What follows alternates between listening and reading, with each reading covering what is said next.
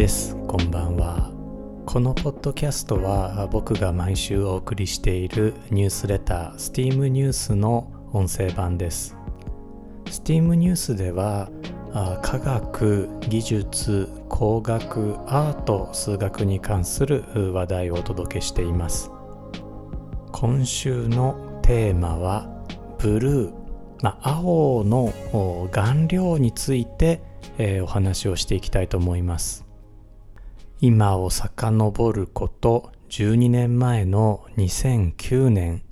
およそ80年ぶりに新しいブルーが発見されました。この新しいブルーは陰民ブルーと呼ばれています。これは当時結構大きなニュースになったんですけれども、まあ、そういったことを踏まえてですね、えー、今日のお話聞いていただければと思います。人間の目には2種類の細胞が備わっています。一つは肝体でもう一つは水体です。肝体はお菓子のポッキーの形をしており、えー、水体の方はタケノコの里の形をしています。ポッキーの方は暗闇で物を見るための細胞で感度が高いのですが色を識別することができません。タケノコの里の方はさらに LMS の3種類がありそれぞれ固有の色赤緑青を識別するのですが暗闇ではうまく働きません。哺乳類のほとんどは M 水体、まあ、つまりタケノコの里の方の一種ですね。これを持っていないために、えー、2種類の色しか区別ができません。人間の場合も日本人男性の5%程度白人男性の8%程度が M 水体を持っていないと見られており、えー、彼らの色覚から2種類の色というのが黄色と青だということが分かっています。マーク・ザッカーバーグもまた赤と緑が見えないために、えー、自身の創設した Facebook のテームカラーを、えー、ブルーにしたというふうにですね彼はニューヨーカーという雑誌の取材で答えています生理学の知見からまたアイザック・ニュートンが発見し写真技術者やテレビ技術者が再発見した通りえ黄色は人間の多数派にとって根源的な色ではないんですね。一方でブルーはほぼ全ての人にとって根源的な色と言えるんじゃないでしょうか。ブルーは空や遠くの山、海に見られるユニバーサルな背景色と呼んでも差し支えないかもしれません。なお、艦隊、えー、これポッキーの方ですね。艦隊は色覚に影響を与えないとされてきたのですが、あ月明かりの環境ではわずかながらブルーの色覚を人間に与えるそうです。この現象はブルーシフトと呼ばれています。現代の都会ではブルーシフトを体験することはまあ不可能だとは思うんですが、あ古代の人々を頻繁に体験していたかもしれません。また工業化される前の日本人はですね、えー、青く自発光する海ホタル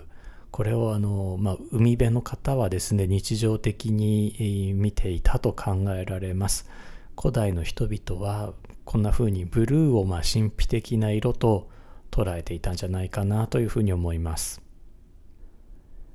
自然界にはいくらでもあるブルーなんですけれども、まあ、いざ絵や宝飾品にしようとすると入手が困難なことに気づくと思います。現代でもですねブルーを示す顔料は他の顔料よりも高価なんですね。例えばアクリル絵の具なんですけれども、まあ、代表的な銘柄であるリキテックス社の価格表を見てみると代表的なブルーであるコバルトブルーというのが代表的な黄色であるイエローオキサイドの2.4倍の値段がついています。顔料の採掘とか合成技術が格段に良くなった現在でさえ価格差がまこれだけあると。いうことはですね古代の人々がブルーを手に入れるためにどれだけ苦労したのかというのはまあ想像がつくと思います。古代エジプトの王たちはブルーに輝く石ラピスラズリを大変に珍重しました。ラピスラズリは当時アフガニスタンだけで産出していたため、まあ、長い交易路を経てエジプトに運ばれていました。ラピスラズリは日本語ではルリと言いますラピスラズリを粉末にしたブルーである天然ウルトラマリンは現代に至るまで非常に高価であり続けています。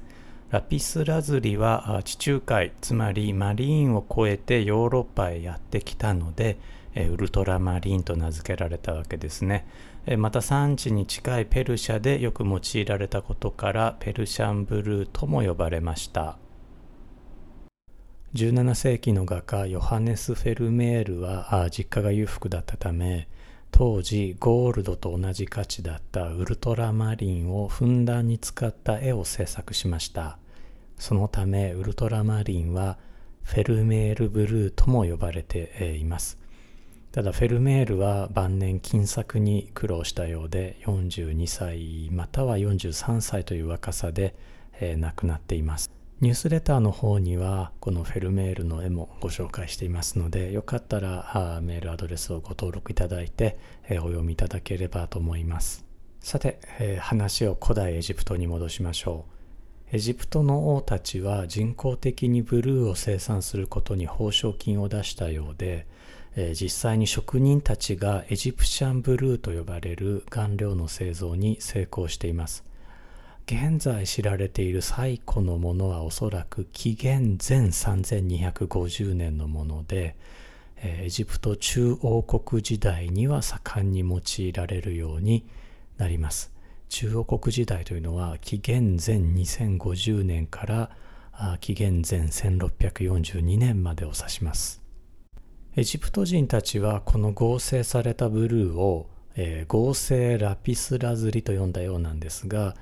古代ローマ人たちによって名付けられたセルリアンの方が有名な名前だと思います。このセルリアンブルーなんですがローマ時代が終わると製法も徐々に失われていきました。エジプシャンブルーはシリカ、石灰、銅、アルカリから作られています。ローマにあるアカデミア・デイ・リンチェイ和訳すると山猫学会または山猫アカデミーという、まあ、楽しげな名前ながら、まあ、由緒ある学術会の、えー、メンバーであるアントニオ・スガメロッティ教授によると、えー、15から16世紀イタリアの画家ラファエロ・サンティはフレスコ画ガラテイアの勝利を描くためにえエジプシャンブルーを再発明しているんですね。まあ、おそらくはこう失われたブルーを再現してえ見せたかったんじゃないかと思います。エジプシャンブルーは石灰に含まれるカルシウムと銅によって色を出しています。えー、古代中国人たちも似たような方法でブルーを合成しようとしていました。ただし古代中国人たちはカルシウムの代わりにバリウムという金属を使いました。このブルーは缶のブルーまたは、えー、英語でハンブルーと呼ばれています。エジプシャンブルーとハンブルーは組成が似ているため、シルクロードを通って製法がエジプトから中国へ伝わったのではないかとする説もあります。ただし中国からエジプシャンブルーが出土していないためその可能性は低いかもしれません。ハンブルーは紀元前1045年に始まる州の時代に発明され漢の時代まで使われ続けましたがその後は使われなくなりました。地球上のバリウムの確認埋蔵量の約50%は中国にありヨーロッパや日本ではあまり産出しないためハンブルーは中国にとどまった可能性があります。一方、エジプシャンブルーの原料は世界中で産出します。コロンブスがアメリカ大陸に達する前の西暦800年頃に、えー、南アメリカではマヤブルーというブルーが発明されています。こちらは植物から抽出した天然インディゴと地元の粘土を混ぜ合わせた顔料で16世紀頃までは使われていたようなんですね、えー、しかし植民地時代にその技術が失われました。この泥は中央及び南アメリカでしか見つかっていないためマヤブルーは他の地域では生まれませんでした。天然インディゴはヨーロッパ以外では豊富に取れえ顔料染料のどちらにも使えるのですが扱いが難しい素材です。天然インディゴは水に溶けないため染料として使うにしてもいろいろな工夫が必要です。日本まあ、とりわけ、えー、徳島で行われている藍染めは天然インディゴによる染色なんですがこれは天然インディゴを一度微生物によって発酵させてから染色を行うという高度な技法です。日本の江戸時代幕府は武士以外に絹を着用することを禁止しました、まあ、となると人々が着るのはまあ木綿と麻だけということになるんですね。えー、絹は草木でも染めることができるのですが木綿や麻はインディゴ以外で染めることが難しかったためにインディゴで染める藍染めが日本を代表するブルーになりました。日本のブルーといえば浮世絵に使われるブルーを思い出された方も多いのではないでしょうか歌川広重は作品の中でブルーを非常に印象的に使っていますし、えー、同時代の葛飾北斎も多用しています。そのため浮世絵に使われるブルーを広重ブルーあるいは北斎ブルーと呼ぶこともあります。実はこのブルーは日本原産ではないんですね。1704年ベルリンの錬金術師ヨハン・ディッペルとヨハン・ディースバッハによって発明された根性という顔料が江戸時代に日本に入ってきます。最初に使ったのは江戸時代のマルチタレント平賀源内。その後大量に輸入されるようになるんですが、あこれはベルリンの藍色ということでベロ藍と呼ばれました。広重や北斎が使ったのはこのベロアイの方です。ベロアイはベルリンが当時プロイセンに属していたことから現在ではプルシャンブルーと呼ばれています。名前が似てるんですけどね、プルシャンブルーとペルシャンブルー。名前が似てるんですけど別物です。えー、ペルシャンブルーの方はウルトラマリンの別名です。ラピスラズリを粉末にしたものは天然ウルトラマリンと呼ばれて現在に至るまで大変高価であることは、まあ、先ほど述べた通りなんですね。そのためイタリアを中心にアズライトという銅を主成分とする鉱物がウルトラマリンの代替品としてよく用いられるようになりました。しかしこのアズライトはアルプス山脈を超えなければならない。ドイツやオランダには届かずそれゆえに、えー、ディッペルとディースバッハにプルシャンブルーを発明する余地が残されたとも言えます。またアズライトが届いていればフェルメールやあ、まあ、他の画家たち、まあ、ドイツオランダの画家たち、えー、ウルトラマリンを使わなかったかもしれません。アズライトは世界中で産出しますただ緑色のマラカイトと一緒に産出し、分離が難しかったことそれからウルトラマリンほどの深いブルーを出せなかった頃から普及はしたものの、まあ、どこかちょっと偽物という色合いが消えずにいたんですね。えー、日本古来の岩絵の具である岩根性もまたアズライトです。マラカイトの方は古代エジプトのクレオパトラがアイシャドウに使っていたことで、えー、有名です。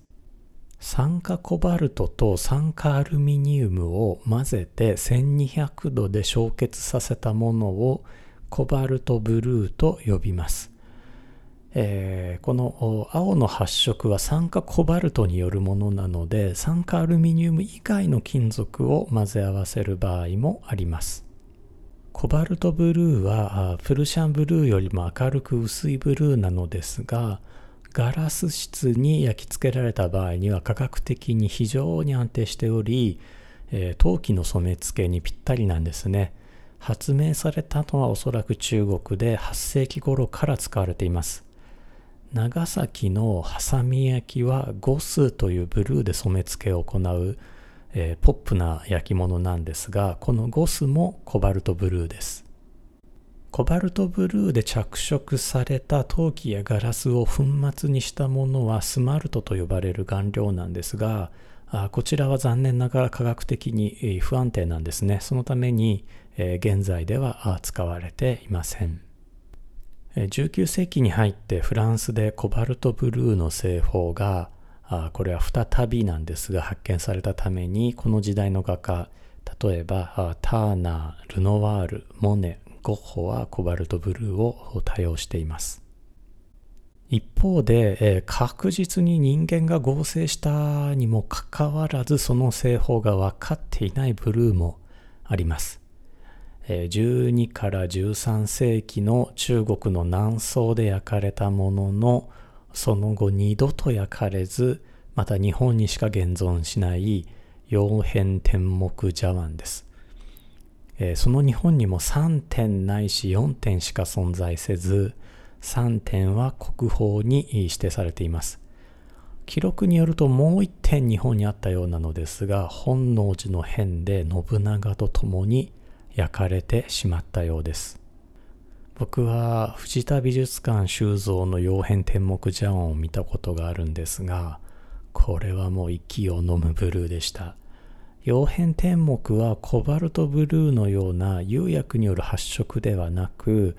まあ、表面の微細構造による発色ではないかと見られています。えー、2020年、えー、京都の陶芸家の方がですね曜変天目に近い色を出すことに成功しているんですが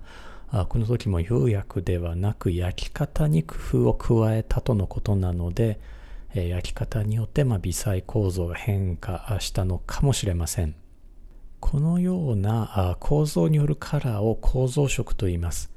生きた宝石とも言われるモールフォ調の羽のブルーはその微細構造が生み出していることが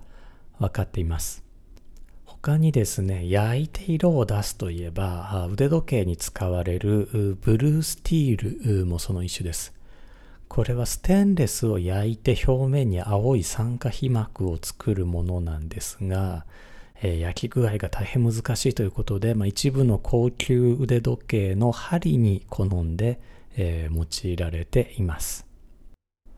ブルーほど科学者とアーティストを同時に刺激したカラーは他にないかもしれません。ブルーを合成したいという欲求は現代にまで続いているんですね。えー、石灰でできた釜の内側にウルトラマリンのようなものができているのを最初に記録したのはなんとドイツの詩人ゲーテでした。1787年、えー、シチリアのパレルモで発見したそうです。また1814年フランスの画家タサエールが偶然石灰製の釜の中でウルトラマリンのような化合物が生まれていることを発見しました。1824年フランスの工業推奨協会はウルトラマリンの代わりになる顔料を開発した人に6000フランを与えると発表しました。そしてついにウルトラマリンを合成する方法がフランスのギメとドイツのグメリンによって開発されました。ギメは製法を公開しなかったのに対しグメリンは製法を公開したためえー、合成ウルトラマリンを開発したという栄誉はグメリンに与えられています。現在、ウルトラマリンというラベルが貼られて売られている絵の具は、ほぼすべてが合成です。絵の具から少し話がそれます。2014年、日本の赤崎勇、天野博中村修二がノーベル物理学賞を受賞しました。彼らの受賞理由は青色発光ダイオード、青色 LED の発明です。発光ダイオードは光る半導体として1962年の発明以来、大きな期待をかけられたデバイスでした当初は赤色にしか光らなかったのですが1972年には緑色の LED が発明されていますまあ、今見ると黄緑色に見えるんですが、まあ、当時は緑色と呼んでいました。その後世界中の研究者が LED でブルーを再現することを目指し挑戦しました。当時ブルーは大きな壁だったんですね。1993年徳島の日夜科学工業の中村修二がついに青色 LED の開発に成功します。彼の辞書を読むと中村自身は普遍性を追求する科学者というよりは徹底した現場主義の職人なのですがまあ、それゆえに開発後いきなり実用レベルという、まあ、例えて言うとオリコン初登場1位みたいな快挙をやってのけられたのかもしれません。さて、えー、再び顔料のブルーに話を戻します。1927年新たなブルーが生まれています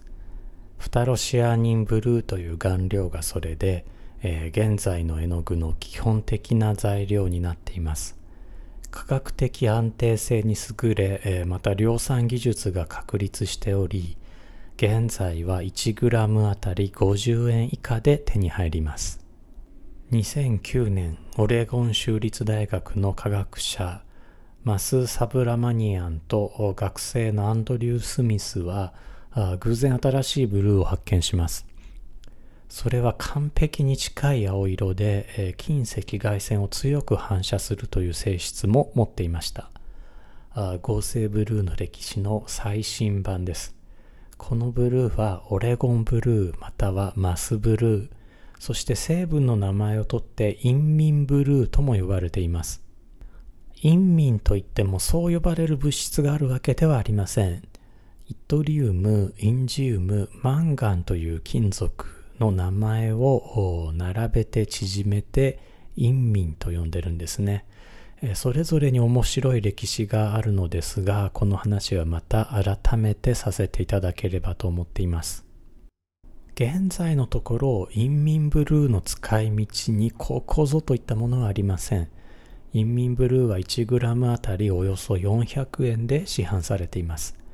天然ウルトラマリンは 1g あたり2000から3000円と貴金属クラスなので、えー、それよりはお買い得かもしれません。2016年、半導体メーカー AMD は自社製品、えー、 Radeon Pro WX の表面をインミンブルーでコーティングすると大々的に発表したのですが、後が続いていないようですね。現行製品もブルーではあるんですけども、もうすでにインミンブルーではなくなっているようです。2017年、アメリカのクレヨンメーカー Crayola は、自社のクレヨンにインミンブルーを加えると発表し、名前を Bluetiful としていました。が、現在は販売していないようです。クレヨンにするには高価すぎたのかもしれません。えー、流通在庫はまだあるようなんですが、 Bluetiful 入り124本セット、こちらがですね、えー、1万4000ほどします。で、えー、同じくクレヨラの通常の96色セット、こちらが1500円程度なので、まあ、お値段のほとんどが、まあ、インミンブルー代ということになってしまうんじゃないかなと思います。えー、これは本当に余談なんですけれども、2019年、えー、豊洲市場開場後初の競りでですね、278kg の黒マグロにですね、なんと3億3360万円の値がついたんですね。えー、可食部を50%とすると、グラムあたりのお値段が2400円。え、今後は同じ重さのウルトラマリンとほぼ同額のマグロというふうにつぶっていってみたいなとちょっと思いました。最後に意外なブルーの話題をお届けしたいと思います。皆さんもステーキ食べられますよね？えー、ステーキの焼き具合、どのぐらいがお好きですかね？えー、ステーキの本場アメリカでは焼き具合が細かく決められています。えーまあ、よく焼けてる順番に、まあ、焼きすぎを意味するオーバークックとというのがあって、えー、それからまあよく焼けてるウェルダンですね、えー、それからミディアムウェル中ぐらいがミディアム、え、少し、え、赤みが残ってるのがミディアムレア。そして、え、生に近いのがレアなんですがあさらに生に近い焼き具合をブルーと言います。いつか行ってみたいと思います僕のステーキはブルーではい今日も最後まで聞いてくださってありがとうございましたあニュースレターの方ではですねえー、今週はあの写真もふんだんに入れていますのでいろんなブルーを見ることができます。えー、よろしかったらあご登録していただいて、あのー、まあ、歴史上のいろんなブルーを見ていただければと思います。最後まで聞いてくださって改めてありがとうございました。1でした。